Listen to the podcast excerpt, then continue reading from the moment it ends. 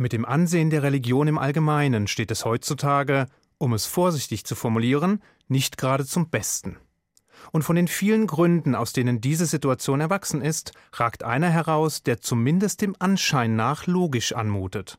Schuld an dieser Misere sei das blinde und unnachgiebige Festhalten an uralten Schriften, die direkt oder indirekt von Gott gekommen sein sollen.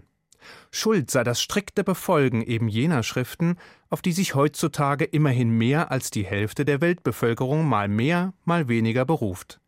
Namentlich also die Torah, das Neue Testament und der Koran, also jene Schriften, die den monotheistischen Weltreligionen als Grundlage dienen. Nun spielen wir Juden in dieser Aufzählung zumindest zahlenmäßig eigentlich nur eine untergeordnete Rolle. Eine Tatsache, die den amerikanischen Schriftsteller Milton Himmelfarb zu der Bemerkung veranlasste, dass die Zahl der Juden auf der ganzen Welt geringer sei als die statistische Abweichung bei der chinesischen Volkszählung. Aber erstens sind die Juden historisch nun mal die Protomonotheisten, also diejenigen, welche die Idee des einen und einzigen Gottes aufbrachten, und zweitens haben wir alle schon in der Schule gelernt, dass Quantität nicht gleichbedeutend mit Qualität ist. Insofern lohnt sich ein Blick auf das jüdische Testament, die jüdische Bibel, eben die Torah. Diese, zumindest nach traditioneller Ansicht von Gott am Berg Sinai offenbarte Schrift, besteht aus den fünf Büchern Mose und umreißt, grob gesagt, eine Zeitspanne von der Schöpfung der Welt bis zum Tode unseres Lehrers Moses. Und obgleich sie im allgemeinen Sprachgebrauch meist abwertend als Altes Testament bezeichnet wird, ist sie für uns Juden der Nukleus, der Kern, aus dem das Judentum und das jüdische Leben entstanden sind und auch fortwährend ihre Kraft beziehen.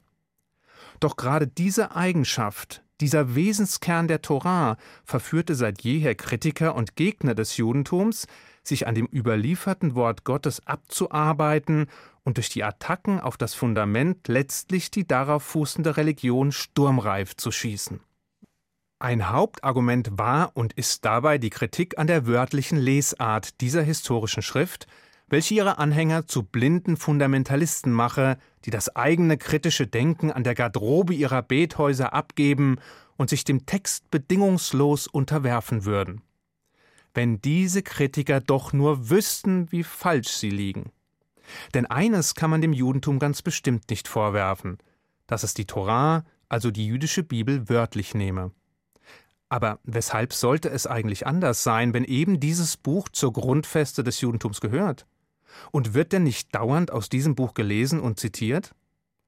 Die Antwort darauf liegt Jahrtausende zurück und lässt bei genauerem Hinsehen erkennen, dass es heute wohl keinen einzigen Juden auf der ganzen Welt geben dürfte, der die Torah von Anfang bis Ende wörtlich nimmt. Nach traditioneller Vorstellung wurden Moses und dem jüdischen Volk am Berg Sinai vor gut 3300 Jahren nämlich nicht nur eine Torah, die altbekannten und inzwischen in einer Schriftrolle überlieferten fünf Bücher Moses offenbart, sondern außerdem auch eine mündliche Torah. Genauer gesagt wurde diese mündliche Torah von Moses empfangen, der diese wiederum weitergab und lehrte, so dass sich eine ununterbrochene Überlieferungskette bildete. Doch was genau ist diese mündliche Torah eigentlich? Und weshalb brauchte man sie? Reichten denn die fünf Bücher Moses nicht aus? Und wenn noch weitere wichtige Informationen hätten niedergeschrieben werden sollen, weshalb ist dies dann nicht geschehen? Die mündliche Torah ist gewissermaßen die Interpretation und Auslegung der jüdischen Bibel. Sie ist die Gebrauchsanweisung für die Umsetzung all der in der schriftlichen Torah enthaltenen Geh- und Verbote. Sie ist die stetig weitergegebene und in gesprochenes Wort gefasste praktische Anwendung einer scheinbar starren, auf Pergament niedergelegten heiligen Schrift. Ohne die mündliche Torah wäre gesetzestreues jüdisches Leben kaum vorstellbar. Das beginnt schon damit, dass es praktisch unmöglich wäre, die Bibel im Original lesen, geschweige denn verstehen zu wollen, wenn es keine begleitende mündliche Tradition geben würde. Denn die Torah ist bekanntlich in hebräischer Schrift geschrieben und diese ist eine reine Konsonantenschrift. Ohne die dazugehörigen Vokale, ohne eine Überlieferung, die uns erklärt, wie welches Wort überhaupt zu lesen ist, wären wir im wahrsten Sinne des Wortes aufgeschmissen. Um ein kleines Beispiel zu geben. Im Zusammenhang mit den Koscher-Vorschriften, also den jüdischen Speisevorschriften, heißt es zur Erklärung der strikten Trennung von Milchigem und Fleischigem, dass man das Zicklein nicht in der Milch seiner Mutter kochen solle. Im Hebräischen buchstabiert man die Konsonanten des Wortes Milch, Chalav, aber ebenso wie diejenigen des Wortes Fett, Chelev. Ohne die mündlich überlieferte Kenntnis der Vokale, also ohne das Wissen, welches Wort nun eigentlich gemeint ist, könnte man auf die Idee kommen, dass es verboten sei, das Zicklein im Fett seiner Mutter zu kochen. Dies bedeutete quasi ein Frittierverbot. Und das, so heißt es hinter vorgehaltener Hand, wäre wirklich eine Katastrophe für das jüdische Volk, dem eine Leidenschaft für Frittiertes nachgesagt wird. Doch zurück zur schriftlichen Torah. Diese wird im Original ohne Satzzeichen in Kolumnen geschrieben, so dass nur aufgrund der Überlieferung klar wird, wo ein Satz oder Absatz beginnt oder endet. Bereits als Kinder lernen wir, dass eine veränderte Zeichensetzung den Sinn eines Satzes vollständig verändern kann. So ergeben die folgenden Sätze ohne korrekte Zeichensetzung absolut keinen Sinn. Zehn Finger habe ich an jeder Hand, fünfundzwanzig an Händen und Füßen. Sobald man allerdings nur zwei Satzzeichen verändert, wird alles klar und logisch. Zehn Finger habe ich, an jeder Hand fünf und zwanzig an Händen und Füßen.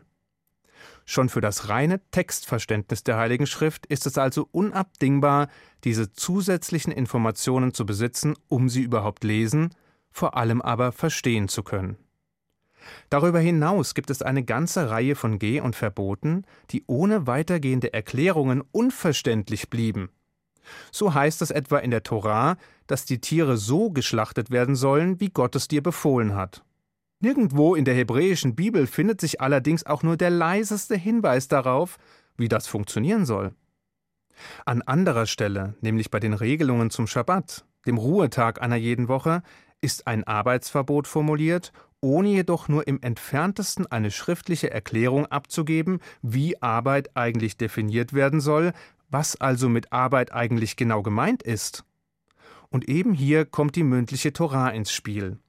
Sie liefert die Erklärungen, Interpretationen und Anwendungshilfen, um den Sprung von der Theorie in die Praxis zu vollführen. Samson Raphael Hirsch, der namhafte Rabbiner, der im 19. Jahrhundert in Frankfurt praktizierte, verglich die schriftliche Torah einst mit Notizen, die sich ein aufmerksamer Student in einer Vorlesung mache. Diese rudimentären Aufzeichnungen können zwar als Gedächtnisstütze dienen, doch geben sie bei weitem nicht all das wieder, was eine gute Vorlesung und die darin vermittelten Inhalte ausmacht. Das geschriebene Wort kann niemals all die Facetten und all die Perspektiven beinhalten, die das gesprochene, diskutierte, ausgelegte Wort zum Vorschein bringt.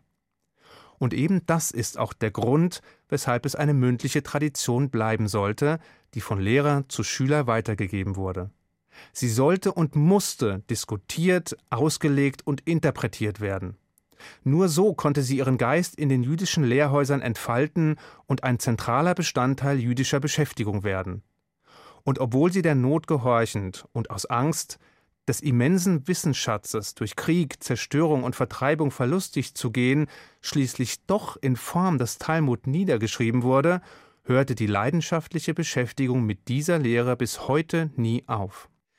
Die mündliche Torah ist also das Instrument, durch die der fixierte, unbeweglich erscheinende Text lebendig wird. Sie löst scheinbare Widersprüche auf, glättet augenscheinliche Ungerechtigkeiten und lässt die Torah zu einem lebendigen Organismus werden, der sich stets verändert, entwickelt und wächst, ohne aber seinen Wesenskern zu zerstören.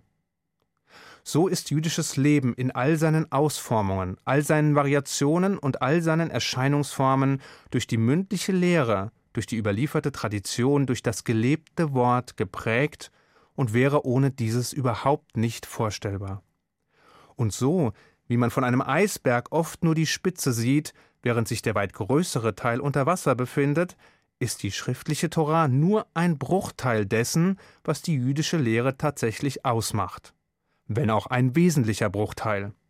Ob sich die Kritiker von diesen Ausführungen überzeugen lassen, wage ich zwar zu bezweifeln, da schon ein altes jüdisches Sprichwort weiß, dass mit der Wahrheit noch keiner die Welt erobert hat, aber eines Versuches ist es allemal wert, oder? Ich wünsche Ihnen einen guten Schabbat. Shabbat Shalom.